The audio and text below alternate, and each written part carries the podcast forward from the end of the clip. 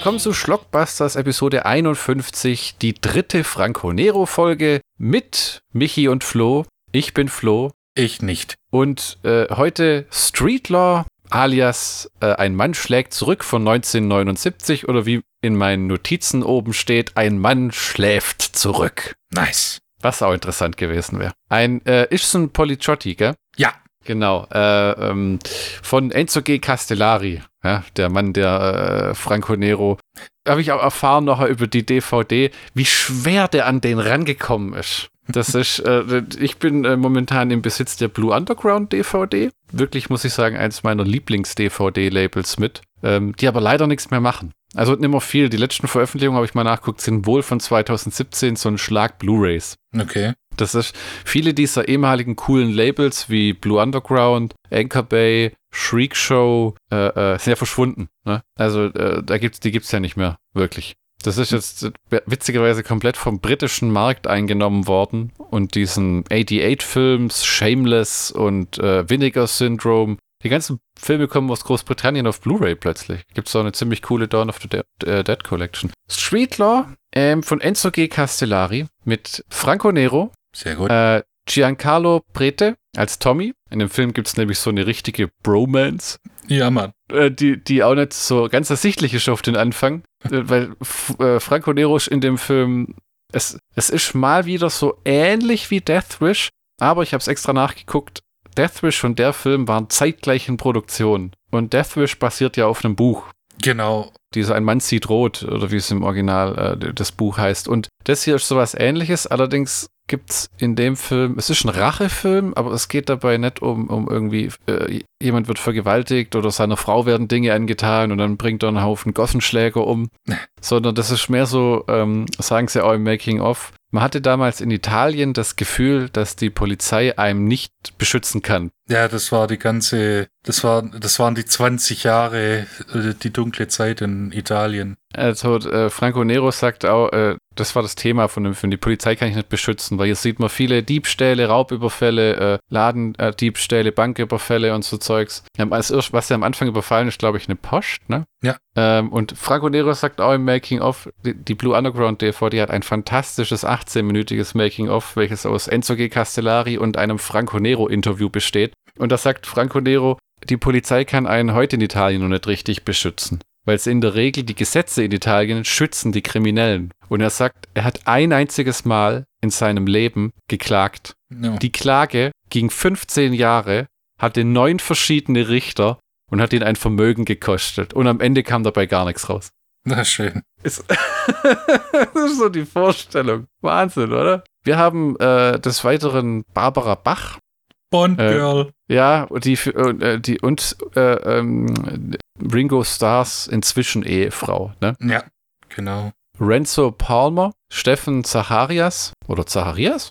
Steffen äh, Zacharias, den kennen Zach wir aus die, äh, die linke und die rechte Hand des Teufels. Ah, dann haben wir Mauro Vestri, Nazarena, Nazareno Zamperla, war ja. Das steht als, in Wikipedia steht der, ähm, äh, der Charakter einfach nur als toskanischer Verbrecher drin, der, der den spielt. Ui, dann haben wir Massimo Vani als neapolitanischer Verbrecher.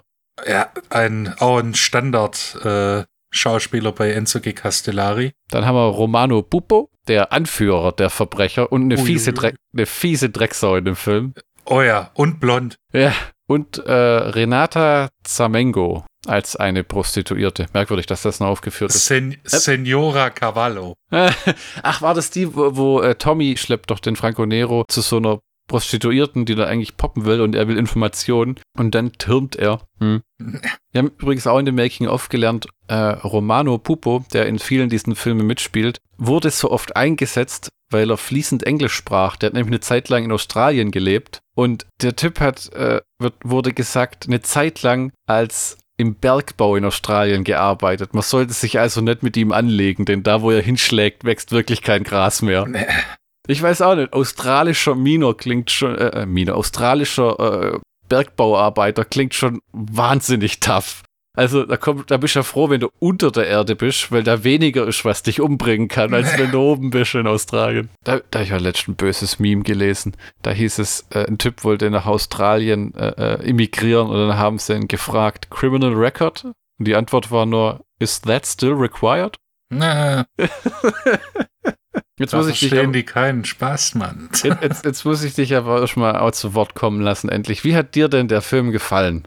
Also im Vergleich zu, ich, ich habe mir die äh, Filme hintereinander reingezogen, allerdings in der falschen Reihenfolge. Ah, okay. Zuerst Heroin Busters und dann äh, Street Law. Und äh, Street Law fand ich, obwohl wieder äh, wunderbar fotografiert von Enzo G. Castellari und ein typischer Enzo G. Castellari-Film, stellenweise doch langatmig. Die Effekte sind klasse, die Verfolgungsjagden sind klasse, aber zu wenig.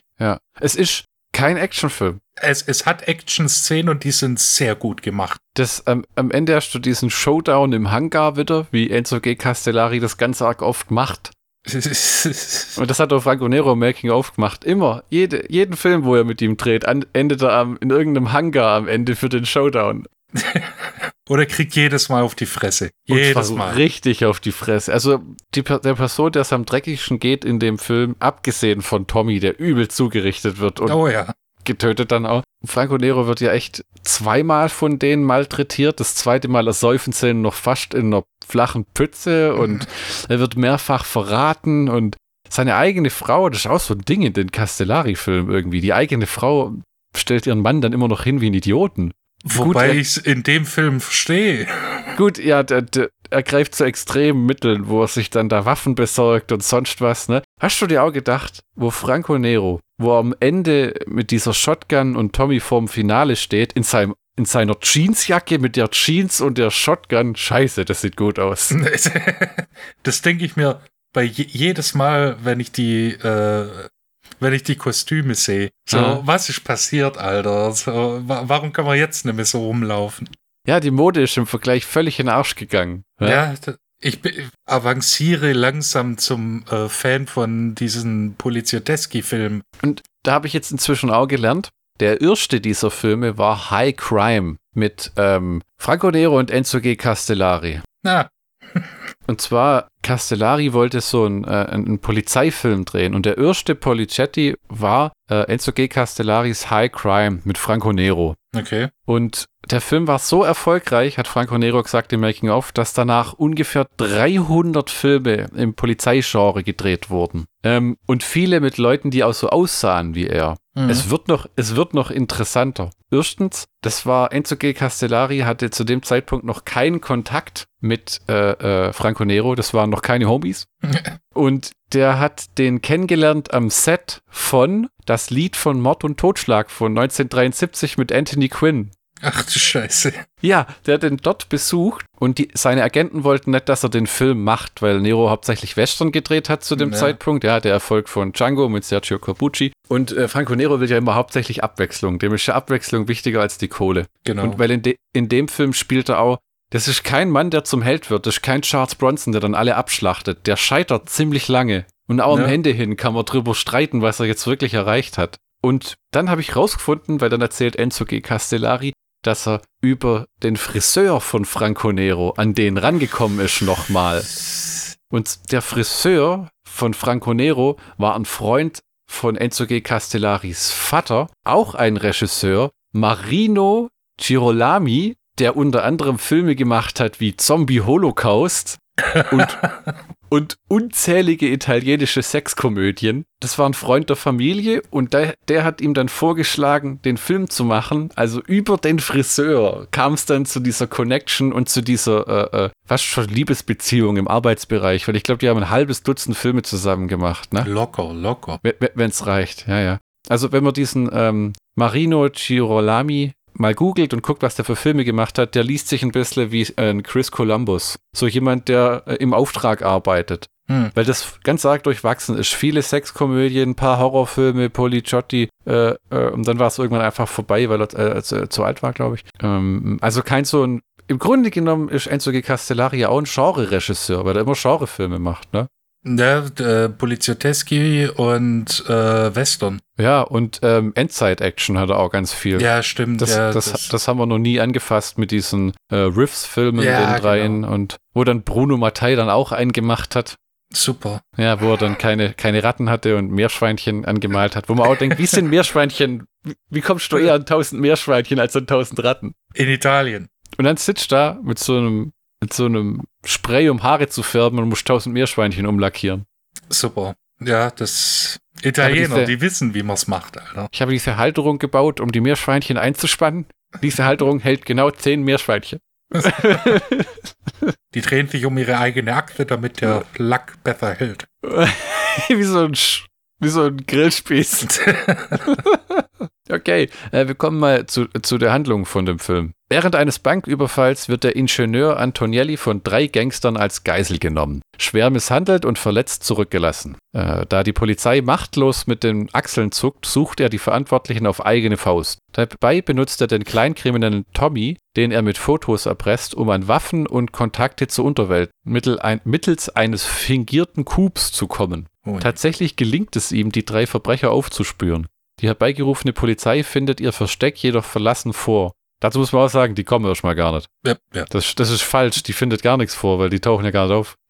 Wie kann man das, wie, wie schreiben das manche Leute aus dem Gedächtnis? Offenbar wurden sie aus der Mitte der Polizei heraus gewarnt. Mit Hilfe des mittlerweile befreundeten Tommy täuscht Antonielli seine eigene Entführung vor, um die Polizei zum Eingreifen zu zwingen, was tatsächlich funktioniert und einen immensen Druck ausübt. Ich aber nicht ganz begriffen habe, wieso sie deswegen so aktiv werden. ja, das. Hat nicht wirklich Sinn ergeben, weil der Antonielli in dem Film ist einfach ein Laborangestellter. Das ist jetzt kein Sohn eines Politikers oder irgendwas. Das hätte mehr Sinn ergeben, indem sein Vater irgendwie. Genau, aber der ist ja ein 0815 Hansel, der äh, Mhm. einfach nur seine Kohle wollte. Dabei durchstreifen Antonielli und Tommy die bekannten Plätze der Unterwelt und treffen erneut auf die Gangster, die einen Mordanschlag versuchen. In einer verlassenen Lagerhalle findet die Konfrontation statt, bei der die drei Verbrecher, aber auch Tommy ihr Leben verlieren. Und Tommy wird sowas von brutal zusammengeschossen. Sowas habe ich bisher nur einmal gesehen in ähm, Thatcher's Blood Camp, oder wie das hieß.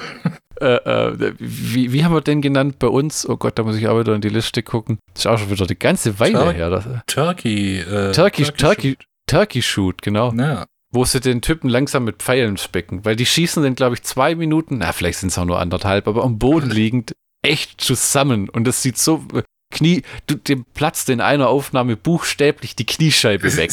ja. Also, der Film ist nicht sonderlich brutal. Ähm, das ist mehr psychologisch und Psychoterror und äh, äh, ständige äh, Bedrohung von Gefahr und, und äh, dass man irgendwie entführt wird oder ausgeraubt. Aber es ist, wenn es blutig wird, dann ist es richtig barbarisch richtig- Zum Beispiel in den ersten paar Minuten, wo die Mordanschläge passieren. Ja, genau, der Film beginnt ja mit so einer Montage ähm, äh, aus äh, Verbrechen, wo äh, Castellari auch gesagt hat, dass im Audiokommentar, die Blue Underground DVD hat einen wundervollen Audiokommentar. Ist immer lustig, wenn Castellari Englisch redet, weil je länger er redet, desto weniger verstehst du, aber auf eine ganz charmante Art und Weise. Und in dem äh, erfährt man auch, das sind alles wahre Verbrechen. Also es hat alles so stattgefunden. Die Juweliere, die erschossen worden sind, äh, äh, als sie was in ihr Auto laden wollten und so Zeug. Ne? Das scheint ein Riesending in Italien damals gewesen zu zu sein. Gerade Verbrecher auf dem Motorrad. Ja, weil sie dann schneller abhauen konnten. Ja. Um andere von Selbstjustiz abzuhalten, wird der Erfolg, den Fall abgeschlossen zu haben, in einer Klärung der Polizei zugeschrieben. Fast schlimmer als die Kriminellen in diesem Film ist die Polizei. Ja. Die werden nämlich dargestellt wie korrupte, faule, hochnäsige Arschlöcher. Ja. Gedreht wurde in Genua und der Film war extrem erfolgreich und hat 408 Millionen Lire ähm, äh, eingespielt. Um das mal umzurechnen, heutzutage wären das 38 Millionen Euro. Und wenn man bedenkt, äh, klar, so funktioniert die Umrechnung nicht, aber 38 Millionen Euro 1979 in Italien für ein Eigenprodukt ist gigantisch. Ja? Oh ja. Also es ist wahnsinnig zu sehen. Das Wort des Tages, wahnsinnig Mhm. was äh, Castellari und damals die Italiener in ihrer eigenen äh, Filmproduktion an Geld reingespielt haben. Ne? Ja. Ich meine, das sind, das sind ja, ich, ich vermute mal, der Film wird dann mh, vielleicht 10 Millionen Lire gekostet haben oder irgend sowas. Vielleicht auch 100. Lass mal 100 gewesen sein. Aber wenn du bedenkst, dann noch Fernsehauswertung. Home Video war ja damals noch nett, aber das kam auch in den 80ern. Und Castellari hat übrigens auch erwähnt im Audiokommentar, er hat nie die englische Fassung von einem seiner Filme gesehen, bis er die Audiokommentare aufgenommen hat. Weil er einfach keinen Grund hatte. Ja, ja? klar. Ja. Und, und äh, dieses äh, äh, Mischmasch war ja eh damals. Ähm, das Extremsten habe ich immer das Gefühl, war es an Lucio Fulci und Bruno Mattei-Sets, wo die Leute teilweise drei verschiedenen Sprachen gesprochen haben. Der Sergio gesagt, Leone auch. Ja, ja, wo, weil man einfach gesagt hat, es wird alles synchronisiert. Ja. Ich könnte, das ist ja, hat nicht Clint Eastwood, ja, das war bei zwei glorreiche Halunken, da erinnere ich mich noch an unsere zwei glorreiche Halunken-Folge, wo Clint Eastwood gesagt hat, die Italiener haben so einen Schiss gegeben auf die Aufnahme von dem Dialog, die haben im Hintergrund Tischtennis gespielt teilweise, weil sie sich gesagt haben, wird alles synchronisiert. ah, ja. Naja. Und was man ja auch sagen muss, ähm, auch wieder hier bei diesem Film, großartiger Soundtrack ja, ja. von den äh, Gebrüdern De Angelis. Oliver ja, Onions. Ein Aufvertraute von Enzo G. Castellari, ne? Der, ja. der, hat auch wieder einen sehr schönen, dramatischen Titelsong, ne? Oh ja. Also es ist, das ist ja, was das italienische Kino damals so besonders gemacht hat. Du hattest sehr ambitionierte Filmemacher, die handwerklich was konnten. Du hattest oft einen tollen Soundtrack, ein gutes Drehbuch, Schauspieler, die mit den Filmen auch wirklich zu Weltstars geworden sind. Mhm. Und ähm, es hat einfach gut ineinander gepasst. Ja? Na. Leute, die wussten, was sie konnten, haben tolle, tolle Filme produziert und haben wir bestimmt auch schon ein paar Mal gesagt, ich glaube, mit den 90ern war es dann einfach rum. Ja. ja. Weil äh, im Grunde genommen könnte man auch behaupten, das italienische Kino wurde, abgesehen von was im eigenen Land ablief, auch vom Home-Video abgeschossen. Weil ja, das, Home das Home-Video hat dann erst ja so Leute wie Bruno Mattei und äh, äh Lucio Fulci erst so richtig weltweit befeuert. No. Ja? Und Lucio Fulci hat ja keinen Trash gedreht. Hat er auch. Also der, hat, ein paar, der, der, der, hat fünf, sechs Filme gedreht, so Door into Silence, einer seiner letzten. Dann diese Fernsehfilme, die er gemacht hat, so Thomas Ghost und House of Clocks. Äh, äh, ähm, oder auch ähm, diesen Film, den er noch in Cat in the Brain verwurstet hat. Ja, ja. Das waren grauenhaft trashige Filme. Also so richtige, äh, schnell zusammengeklebte Teile. Äh, ähm, ja, ja, ich glaube immer, das Home-Video hat denen nicht unbedingt gut getan, weil sie von dem Geld nie was gesehen haben. Das stand nicht in den Verträgen. No. Das ist immer, weil ich finde es immer frustrierend. Natürlich hat alles sein Ende, ne? Und wenn man in dieser DVD Franco Nero und äh, Enrique Castellari reden hört, denkt man, warum machen die das heute nicht mehr? Und dann denkst du dir, Enrique Castellari ist 83. Und nicht jeder äh, kreucht und fleucht wie so vom Tod vergessene Clint Eastwood über Filmsets und macht einfach so lang weiter. Ja, das äh, äh, allein schon die, äh, die Schlagzahl in dem äh, in, in, in der Besetzung von Street Law, da leben die wenigsten noch. Echt, tatsächlich. Aber ich habe auch irgendeinen nachguckt, dieser ähm, Giancarlo Brete. Mhm der ist leider 2001 schon gestorben. Der war ja. irgendwie äh, knapp Ende 50 oder so. Der hatte, äh, ich glaube, der hatte auch äh, Krebs oder irgendwas. Ein Gehirntumor hatte der. Ja, ja. Weißt du, an wen der mich erinnert hat? Äh, du wirst mir sagen, hoffe ich doch. An einen jungen Elliot Gould aus okay, The Long Good Friday. Wenn du Elliot Gould aus The Long Good Friday zu Deutsch Der Tod kennt keine Wiederkehr rasierst, ja ja? und seine Locken wegkämpfst, dann sind die identisch. Dann kannst du die nebeneinander stellen, so wie ähm, Elisha Wood und Daniel Radcliffe. Ja, doch. Okay, ja, das lasse ich so gelten. Ja, Wahnsinn, gell? Das ist auch, übrigens auch ein fantastischer Film.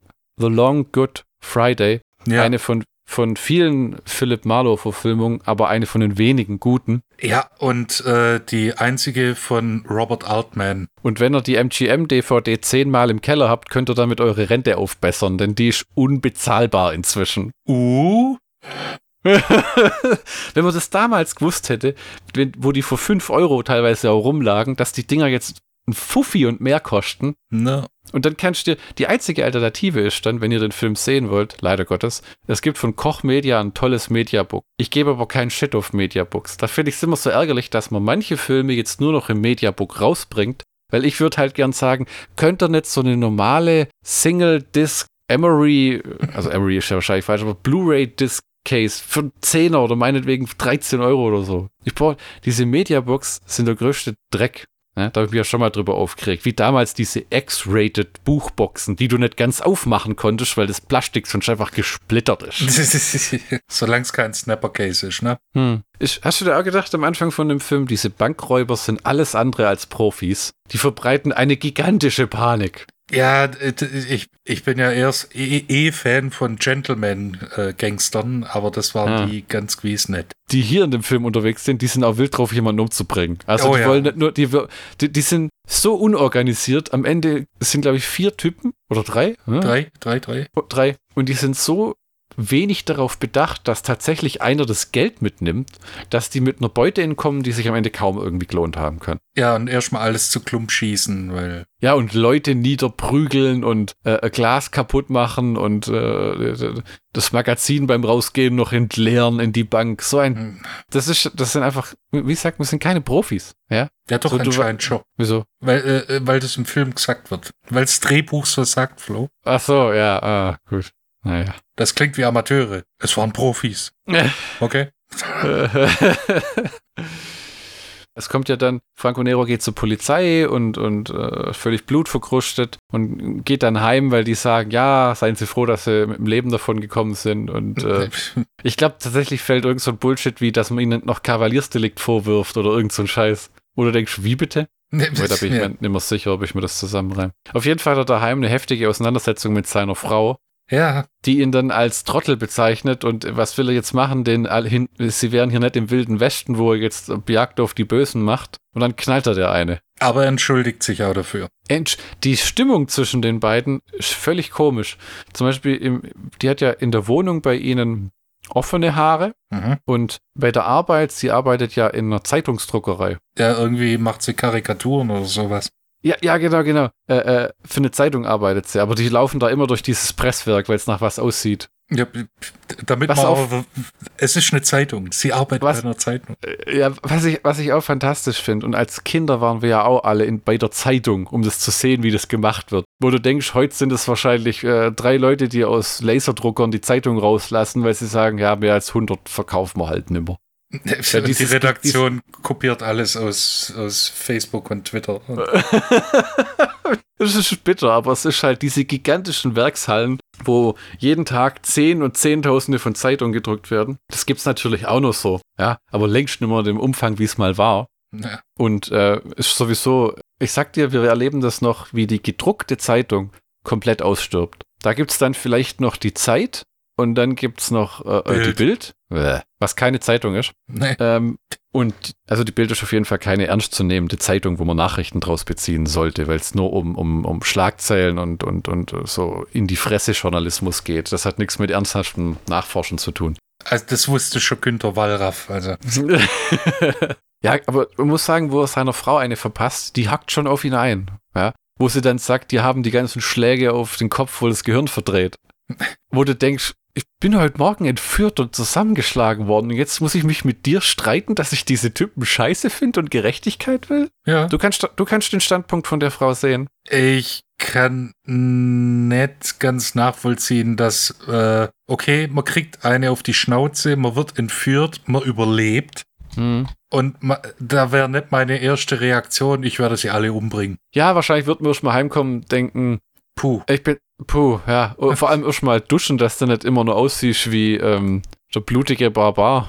Ja. Und dann wäre es mir auch viel zu blöd, durch die ganze, äh, durch Genua zu tingeln, die ganzen Bars aufzusuchen, das Ganze aufzuschreiben, ausgelacht zu werden, dem, nochmal auf die Fresse zu kriegen und mein Auto kaputt gefahren zu bekommen. Ja.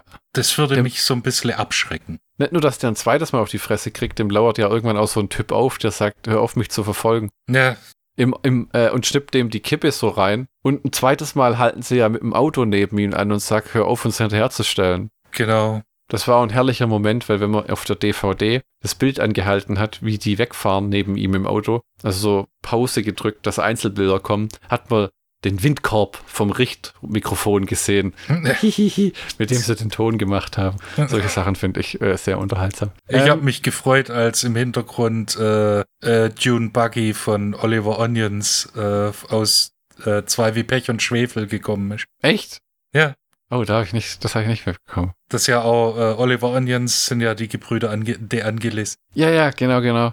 Die ja äh, immer noch Musik machen und immer noch unterwegs sind, ne? Ja. Der macht sich dann auf die Pirsch, will diese Leute raus, äh, will diese Leute ausfindig machen und hat Irsch mal keinen richtigen Plan. Also so wirkt es am Anfang, ja, weil der da einfach nur umeinander eiert und dann findet er teilweise raus, wo die sind und dann denkt er, weiß aber nicht wie weiter, ne? Und dann Ja. lauern sie ihm auf, mehrfach. Ich fand das Thema recht interessant und habe mich da mal jetzt tatsächlich eingelesen. Inwiefern darfst du eigentlich in Deutschland bei Selbstverteidigung, weil ich habe erst gedacht, wo der, der über diesen Tommy will der erst Waffen besorgen, dann habe ich gedacht, ah, der will irgendwas, äh, einen Grund, ähm, dann äh, schickt er die Polizei zu ihm und die durchsuchen die, das Haus und finden die Waffen und nehmen den fest. Weißt du, das ist so ein, so ein äh, ähm, Probable Cause, so ein, Mm, so ein Fest, okay, ja. Festnahme und Strafgrund erzeugt. Und dann will er ja ähm, sogar diese Gang zusammenstellen und wollte auch, dass die Polizei die dann festnimmt. Ich habe gedacht, dass die, dass der die tatsächlich irgendwann dann auf einen Job schickt, um irgendwas zu überfallen, um den dort dann aufzulauern. Dass der so weit denkt, nicht ich schicke die alle in eine ja Lagerhalle und dann rufe ich die Polizei in der Hoffnung, dass die ganz schnell am Arsch der Welt irgendwo auftauchen und die mit ihren Jaguar und so nicht schnell wegheizen.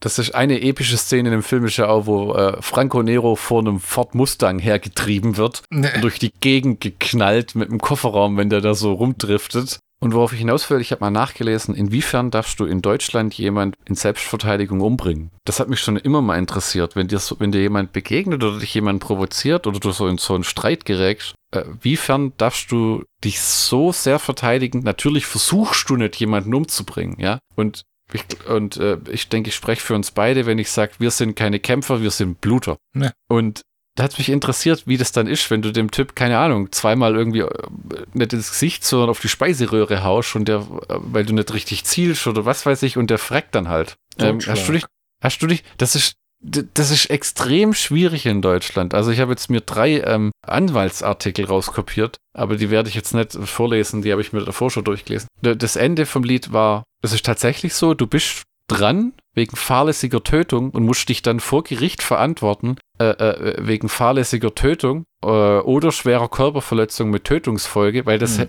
geht geht dann tatsächlich die Zeugenbefragungen und die, die, die, die, die Täter, äh, deine Aussage, in dem Fall ja dann tatsächlich der Täter und das Opfer, schwierigerweise, wird dann untereinander abgewägt und man kann zu 100% davon ausgehen, dass die Hinterbliebenen des Toten dich verklagen wegen fahrlässiger Tötung und du dann einen Anwalt brauchst, der dich verteidigt, dass du nicht in den Knast gehst, weil der Typ noch versucht hat, dich umzubringen. hm, Das sind wir an einer ganz bizarren Stelle in Deutschland. Weil in vielen anderen Ländern, wenn dich jemand angreift und versucht zu verletzen oder zu töten und du tötest den in Notwehr, in den USA zum Beispiel kommt es ja nicht mal zu einer Gerichtsverhandlung. Ja. Da stellt das die Polizei vor Ort fest und hat sich's erledigt. Und ich glaube, in Frankreich ist das genauso. Ne?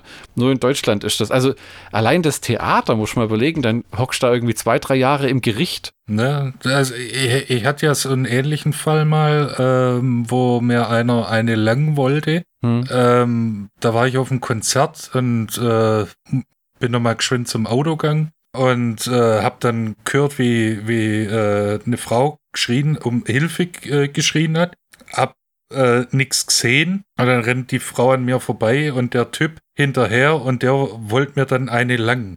Ich habe dann versucht, die Situation zu deeskalieren. Habe dann gesagt, hey, yo, was ist los? Äh, ich kenne dich nicht. Was, was willst du da? Ich mach dich fertig. Okay. Und dann hat er versucht, mir eine zu langen. Ich bin ausgewichen. Dann habe ich gesagt, Freund, äh, das ist uncool, was du da machst. Lass das. Ich mach dich fertig. Als er dann nochmal äh, mir eine langen wollte, habe ich den, äh, den Move gebracht, den man eigentlich nicht macht. Da habe ich aber auf die Ehre geschissen und habe mit dem so fest ich konnte in die Eier gezimmert. Hm. Und dann kam auch schon die Polizei und äh, haben dann gefragt, was los war. Ich wurde befragt. Hm. Das wurde dann auch ähm, bestätigt von anderen anwesenden Leuten. Und die haben dann gesagt, okay, äh, wir geben dir jetzt einen Tipp, der ist bekannt. Wir können dir äh, nicht sagen, ob vielleicht jetzt in den nächsten 10 Minuten 30 von seinen Kumpels hier auftauchen. Wir empfehlen dir zu gehen. Wir haben deine Personalien. Falls noch was ist, rufen wir dich an. Geh am besten. Und dann bin ich gegangen. Ich, das, war, das war ein interessantes Konzert. Ich habe zwei von vier Bands gesehen. Hm. Ich war ganz genau eine Stunde in München und bin dann wieder heimgefahren. War ein, Schande. war ein Abend, der, der schnell wieder vorbei war. Ja, Das hilft im Nachhinein nicht, aber besser so als anders. ja habe ich mir auch gedacht, weil ich, ich, ich bin ich bin insoweit stolz auf mich, als dass ich äh, so schnell geschalten habe. Weil normalerweise bin ich ja nicht gerade von der schnellen Fraktion. Vor allem nicht, wenn ich schon acht Stunden gearbeitet habe. Du, das, äh, ähm, ich weiß, was du meinst, weil ich hatte auch mal den Fall noch in der Schule, wo mich einer drei Klassen drunter, ich habe mich unterhalten mit einem Kumpel, wir standen auf dem Flur und dann kommt irgend so ein kleiner Typ und zieht mich auf den Boden und fängt an, auf mich einzutreten. Das war irgend so ein, keine Ahnung, noch nie vorher gesehen. Äh, mein äh, äh, anwesender Kumpel hat den dann von mir gezerrt, weil ich, das ging so brutal schnell. Der kam von hinten, hat mich Ja. am, am, am, am Hoodie, am, an der Kapuze gepackt, hat mich zu Boden gerissen und hat angefangen auf mich einzutreten. Ich habe gar nicht geschnallt, was los ist. Also Ja. der hat schon auf mich eingetreten. Das ist das. Also in dem Sinne, es ist wirklich, wie du reagierst. Ne? Äh, Und das ist ja wirklich gut und glimpflich ausgegangen. Und ich finde auch, das ist ein guter Move. Männern sofort in die Eier treten. Ja, Lieber einen kein, Typen- keine Ehre, Alter. Äh, Nee, Sofort in die Eier weil, zu treten. weil dann ist in der Regel Ruhe. Ja, dann liegt der. Und einem Typen trittst lieber mal in die Eier und riskierst, dass es so drastisch hätte gar nicht sein müssen. Weil es ist nicht so, dass die Dinger gleich aufplatzen und der dann für immer impot impotent wäre oder irgend so ein Scheiß. Ja, gut, dem hätte ich es gewünscht, aber trotzdem, ja. Also, äh, ja. Und, aber nach wie vor, ne, der Notwehr in Deutschland ist, ist schwierig. Also, das, das ist auch gut, dass das an dem Abend dann gleich erledigt war bei dir, ne, und nicht irgendwie Ja. dann so, äh, weil München, dann musst du in München vorständig werden, wo du dir denkst, ach du Scheiße. Na, wieder zwei Stunden Auto fahren. Ach, Also, ich habe mal die Definition von Notwehr. Wer eine Tat begeht, die durch Notwehr geboten ist, handelt nicht rechtswidrig. Notwehr ist die Verteidigung, die erforderlich ist, um einen gegenwärtigen rechtswidrigen Angriff von sich oder einem anderen abzuwenden. Und genau das ist das Problem mit der deutschen Rechtsdefinition. Gegenwärtiger rechtswidriger Angriff. Denn wenn ihr dem Typen eine reinhaut oder der Frau eine reinhaut, oder ihr seid eine Frau und haut einer Frau eine rein, wie je nachdem, dann ist dieser Angriff erstmal beendet. Zu sagen, ich trete da jetzt nochmal nach oder ich hau dem nochmal in, in die Fresse, weil der ein Messer hat und jetzt erstmal am Boden liegt, ist dann seid eigentlich ihr plötzlich die, die angreift. Ne? Genau, also das wendet sich ganz arg schnell. Ne? Ich stelle mir das auch schwierig vor, wenn man mit einem Messer angegriffen wird. Weil du, de ich meine, ich habe mir das auch schon ein paar Mal durch den Kopf gehen lassen und du denkst dann, ja gut, was kann schon passieren? Ja, wenn du das Ding in den Nieren hast, ist es gelaufen. Ja, ich hab, ich hab damals Glück gehabt, dass ich ein kleines Taschenmesser in den Bauch gekriegt hab. Oh, das ist auch passiert. Das habe ich schon vergessen. Das war ja. Ja, das, äh, das Gute war dann, dass äh, bei meinem Blindarmdurchbruch, dass man dann da durch konnte und ich keine zusätzliche Narbe bekommen habe. Ach, du Schande. Oh, war ja. Schwierig, schwierig. Na, Was man daraus, was man dazu abschließend wohl sagt, ist, dankbar sein, dass man nicht in Reibereien verwickelt ist. Wenn es zu welchen kommt, erstmal einen Schritt zurück und versuchen, nicht gleich in Kampfstellung gehen, weil äh, so tough man ist, es gibt sicher Leute da draußen, die sind viel fitter als wir, die, die haben Oh, Muskeln, die, die haben tatsächlich schon mal irgendwie, äh, was weiß ich, Karate, Judo-Unterricht gehabt und so, aber auch da wieder, ne? Wenn du in Amerika als professioneller UFC-Fighter überfallen wirst und dann einen halb zu Tode prügelst in einer Sparring-Session, landet es mit Witz in den News. Wenn du das bei uns machst, machst gehst du in den Knast. Ne? Weil es gab auch einen Fall, äh, wo es auch zu einer Auseinandersetzung kam, in einem von den Artikeln, die ich gelesen habe, da war ein Messer im Spiel. Und der andere, der, der, der, der angegriffen wurde, hat dem das Messer abgenommen und hat angefangen, auf den einzustechen. Und die haben den viereinhalb Jahre in den Knast gesteckt. ja, das, Das ist halt auch das, weil du musst, ich finde auch schwierig in dieser Rage, die dann vielleicht aufkommt, zu erkennen, wann ist Schluss. ja, im Eifer des Gefechts, wenn, wenn das Ja. Adrenalin und äh, der Reflex Ja. über, Und- äh, übernimmt. Und wenn keiner um dich rumsteht oder das niemand mitbekommt, dann bist du eigentlich echter Arsch. Ja, Weil wenn es dann seine Aussage gegen deine ist und dann geht's drum, wie gut ist dein Anwalt. Denn wir leben leider Gottes im Land, wo Recht haben und Recht bekommen zwei verschiedene Sachen sind. zwei verschiedene Sachen sind. Deshalb am besten aus allem raushalten Ja, und äh, solche Sachen dann lieber im Film angucken. ja, genau. Es ist vielleicht uncool, aber Weicheier leben oft länger. Ja, dann lieber Franco Nero äh, dabei zugucken, wie er erstens auf die Fresse bekommt, dann Rache schwört Ja. und dann Rache nimmt. In Street Law. genau. So, jetzt muss ich kurz in meine Notizen zurückfinden. Oh Gott. Da wollte ich noch Enzo G. Castellari loben, wie er es schafft, mit jedem Film, den er macht, eine komplett andere Stimmung zu erzeugen. Ne? Also, das Mhm. hier ist äh, äh, eigentlich ein, ein, äh, äh, ein Drama-Thriller. Gott bewahre, es ist kein Actionfilm. The Big Racket ist ein Actionfilm. Ja. Heroin Busters ist eigentlich fast schon Action-Adventures-Film. Ja, ja. Aber das hier ist schon, einzige, was gefehlt hat, war, dass Franco Nero ein Vater gewesen wäre in dem Film, wie in Day of the Cobra, weil ich fand, er hat sich sehr verhalten wie eine Vaterfigur. Zurückhaltend, ahnungslos, fest entschlossen, aber also wirklich wie Das- einer, der will, Äh, Wenn er ein Vater gewesen wäre, wäre es wahrscheinlich auch dann wären die Motive ein bisschen klarer. Ja, weil hier ist buchstäblich, man hat ihm irgendwie fünf Geldscheine geklaut. Und dann hat er keinen Bock mehr auf die Ungerechtigkeit in der Welt und dann fängt er an loszuziehen. Na, ist so ein bisschen, hm. Aber Castellari ist sehr gut, diese Genrefilme äh, zu machen. Keoma ist ein richtiger Vollblut-Western und auch wirklich ein Spät-Spät-Western. Ne? genau, der kam ja Ah. ein, äh, ein Jahr später, ne? Ne, zwei Jahre, 76. Keoma, Ja, 76. also äh, Street ist von, von, von 74. 79. 79. Sind wir uns da sicher? Äh, ziemlich, ja. Oh, 74, wie komme ich denn auf 79? Ich korrigiere, du hast recht, ja. Street ist von, aber Keoma ist doch nicht von 76. Doch, doch. Ich sehe es gerade vor mir. Echt? Ja. Ja, den hätte ich tatsächlich in die 80er gesteckt. Nee, äh, der, Tatsächlich 76, glaubst du das auch? Genau. Ei, sowas. Und das siehst das siehst mal. Äh, Also, äh, die Filme von Castellari sind zeitlos. Ja, wirklich. Weil äh, tatsächlich Keoma hätte, hätte ich auch in die 80er bringen können und ähm, Ja. äh, ein Mann schlägt zurück oder äh, Street Law hätte ich auch Ende der 70er machen können. Also ich sehe das eher, äh, ich sehe das nicht als Fauxpas unsererseits, sondern mehr als äh, ein Zuspruch an Enzo G. Castellari.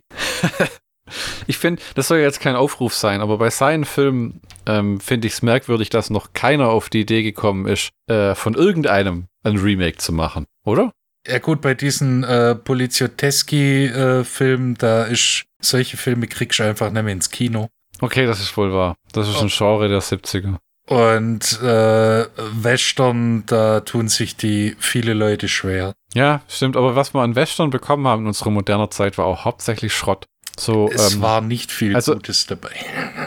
So, also muss man wirklich sagen, die Tarantino-Western, sogar Hateful Eight, der ein guter Film ist, ist kein Western. Der ist genauso ein Western wie Verdammt zu leben, verdammt zu sterben, eigentlich irgendwie auch kein Western ist. Man verkauft es als Western, aber mh, Es, es spielt halt in der Zeit. ja, ja. Aber so das klassische, äh, nee, ja, Django ist ein Western, ja, Zwei glorreiche Lunken ist ein Western.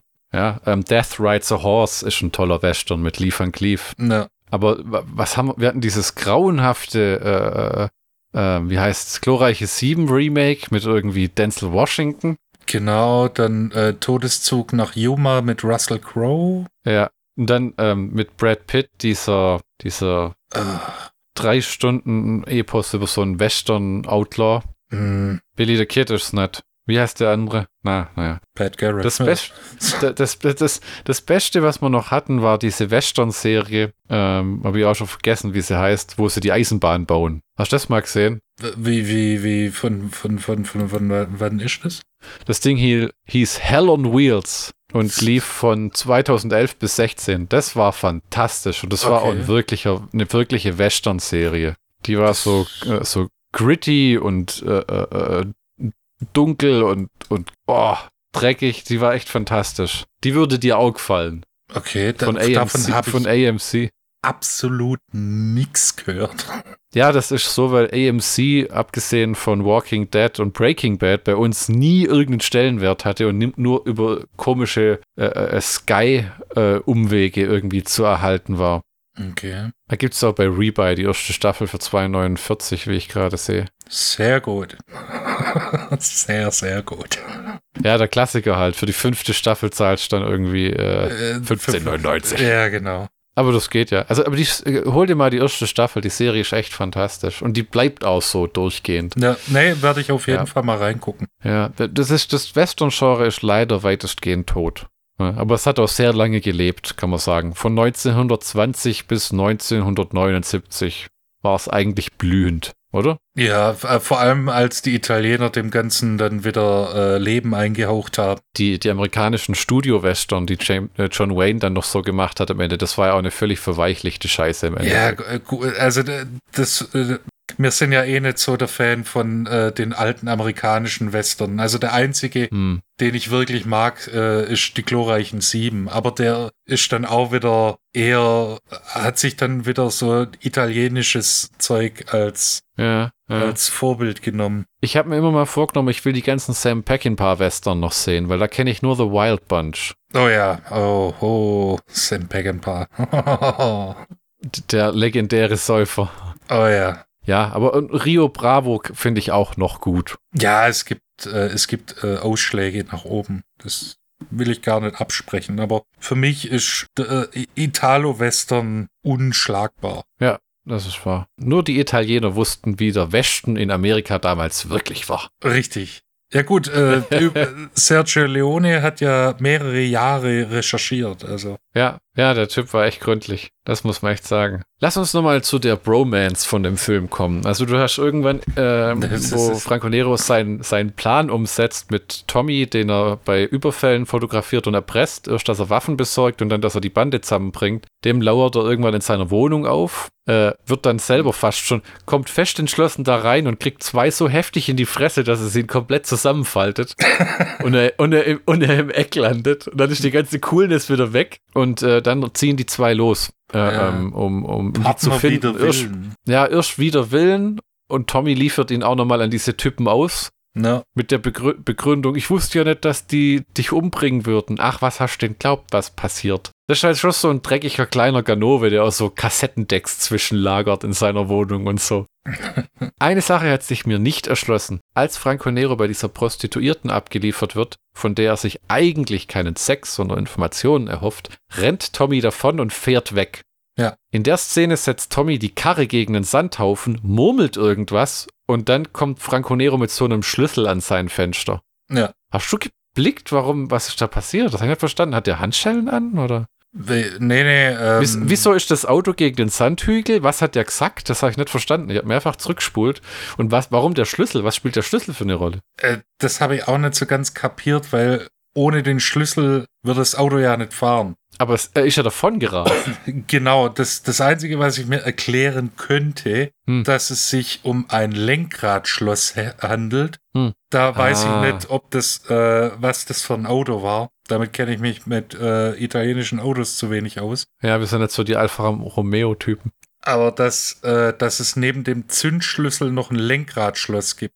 Ah, dass es so eine technische Raffinesse ist, die mit der Zeit verloren gegangen ist. Ja. Deswegen zieht die Karre einfach auch nur nach rechts und bleibt wieder stehen. Genau. Das, okay, das, das ist eine gute Erklärung. Hm. Er versucht dann noch mit Tommys Hilfe die, die, die Bande erstmal von der Polizei fassen zu lassen, was dann schief geht. Mhm. Und er wird von der Polizei wieder als Trottel hingestellt, der äh, viel riskiert und Selbstjustiz wäre illegal und man könnte ihn anzeigen wegen Beleidigung einer Staatsperson, eines Staatsdieners und in den Knast bringen, wenn er sich so weiterhin so aufführt. Und dann gibt es so eine Art Exterminator-Szene, wo er hochgeht in seine Wohnung, seine Knarren durchlädt und in der nächsten Szene schon irgendwo eine Tür eintritt, um irgendeinen Kerl zu stellen. Ja. Der Kerl war, glaube ich, Tommy. Bringe ich das richtig zusammen? Ja. Ja, genau. Und dann sind wir wieder bei diesem, die beiden sind unterwegs. Später bekommt Tommy dann aber auch selber böse auf die Fresse und sein Kopf wird zweifach gegen so eine vergitterte, durch ein vergittertes Glasfenster gerammt, was auch übel aussieht. Äh, und ich hab gedacht, da wird er schon angeschossen, aber das, da löst sich nur ein Schuss, glaube ich. Hm, ja, ja, das ist, äh, ähm,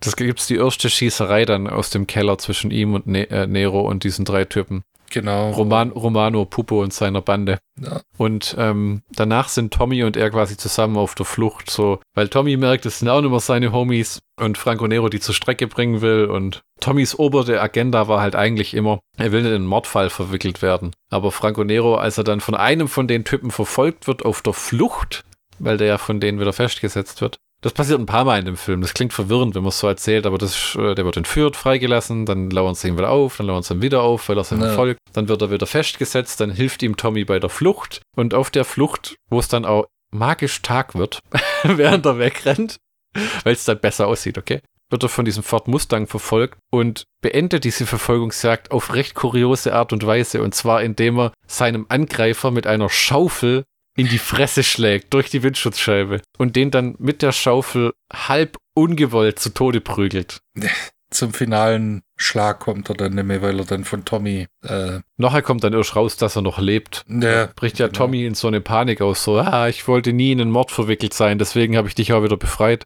Genau. Und ähm, der Plan wird dann kurioser, und zwar nimmt Franco Nero zwei Kassetten auf. Was ich auch sehr schön fand, diese äh, MC-Kassetten, die besprochen werden, da steht drauf Made in Germany und dann steht ganz links unbespielt. Ja, das sind äh, BASF CE 100, äh, 60 Minuten. Pures Chromoxid, Alter. Ähm, und die versteckt er in seinem Labor, weil er arbeitet in so einem Labor. Dann machen sie da äh, Bambule und schmeißen alles um und tun so, wie wenn er entführt worden wäre.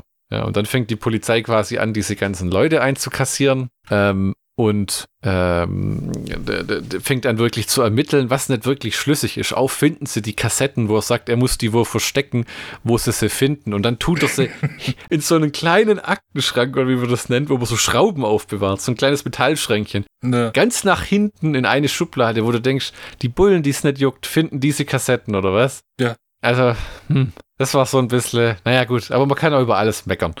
Ähm, und im Endeffekt gibt es den Showdown, äh, würde ich jetzt schon mal recht weit äh, nach vorne springen, in dieser Lagerhalle mit einer äh, Schießerei, die keine klassische Schießerei ist. Genauso wie äh, Rob Zombie ja bei Devil's Rejects am, gesagt hat im Audiokommentar am Anfang, als die Farm der Familie Firefly gestürmt wird, er wollte keine von dieser A-B-Schießereien. So, Mann schießt, Person fällt um. Sondern wird immer hin und her geschossen zwischen Geballer. Und so ist es hier auch, weil es gibt ja gar nicht so viele Leute, die du umschießen kannst. Ne?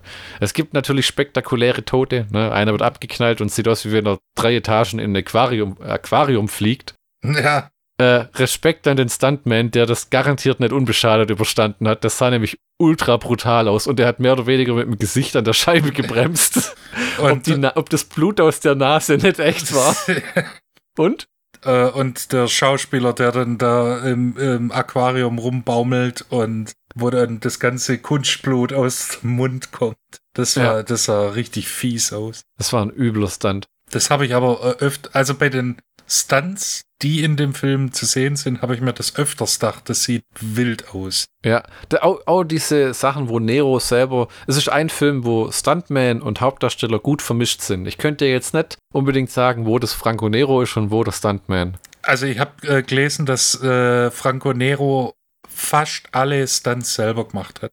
Echt? Okay, krass. D das siehst du auch, äh, wo der von, von diesem ähm, Ford Mustang verfolgt wird, in diesem Mhm. In, auf dieser Baustelle Steinbruch, Hm. wo er dann, äh, wo Franco Nero dann diesen, diesen Sandhügel runterkullert. Hm. Das war Franco Nero, weil da, da habe ich auch gepaust und Hm. Standbilder analysiert. Ja, das ist Wahnsinn, was der Typ mitmacht. Ne? Das ist fast schon Jackie Chan-Level manchmal. Nicht ganz so extrem. Aber Ja. halt von einem driftenden Ford Mustang gegen die Hüfte weggestoßen zu werden, da musst du schon sehr genau wissen, was du tust, dass du nichts kaputt machst. Weil das sind, das sind ja äh, sich schnell bewegende Metalltonnen, die da gegen deinen Körper knallen. Also, puh, Respekt. Auf jeden Fall. Und der Film endet ja, wo Franco Nero dann irgendwie bei der Polizei rumläuft, weil er dieses Formular unterschreiben muss, dass die das offiziell so ermittelt haben. Na, Also die nötigen. Dann steht einer, äh, die nötigen den, dann steht einer äh, in einem Büro und sagt, ich wurde schon bereits dreimal überfallen, was werden Sie tun? Und dann guckt er so rein und dann Freeze Frame auf äh, Nahaufnahme von seinem Gesicht und dann kommt wieder der Soundtrack. Äh, äh, fantastisch. Tolles Ende. ja, das stimmt. Also, Es ist schon wirklich, ne? es ist ein wirklich sehr guter Film und ein, ein sehr guter Castellari und ein sehr guter Franco Nero-Film. Und ich möchte unbedingt mal diesen High Crime jetzt sehen, diesen ersten Policiotti-Film, der so Ja. erfolgreich war. Ja. Und weißt du was? Es gibt keine DVD-Veröffentlichung von dem Ding. Nice. Es gibt in Italien eine DVD und in Japan. Super. Ja, das sind doch die besten Voraussetzungen. Da ist halt irgendwo werden die Rechte beerdigt sein oder so und dann kommst du nicht dran. Na, Sehr müssen wir uns die VHS suchen. Es gibt eine geschnittene VHS in Deutschland, ja. Wir kommen zum Schlockbusters Count von Street Law. Möchtest Ach, du aufzählen? Scheiße. Also, wo, wo fange ich an, wo höre ich auf?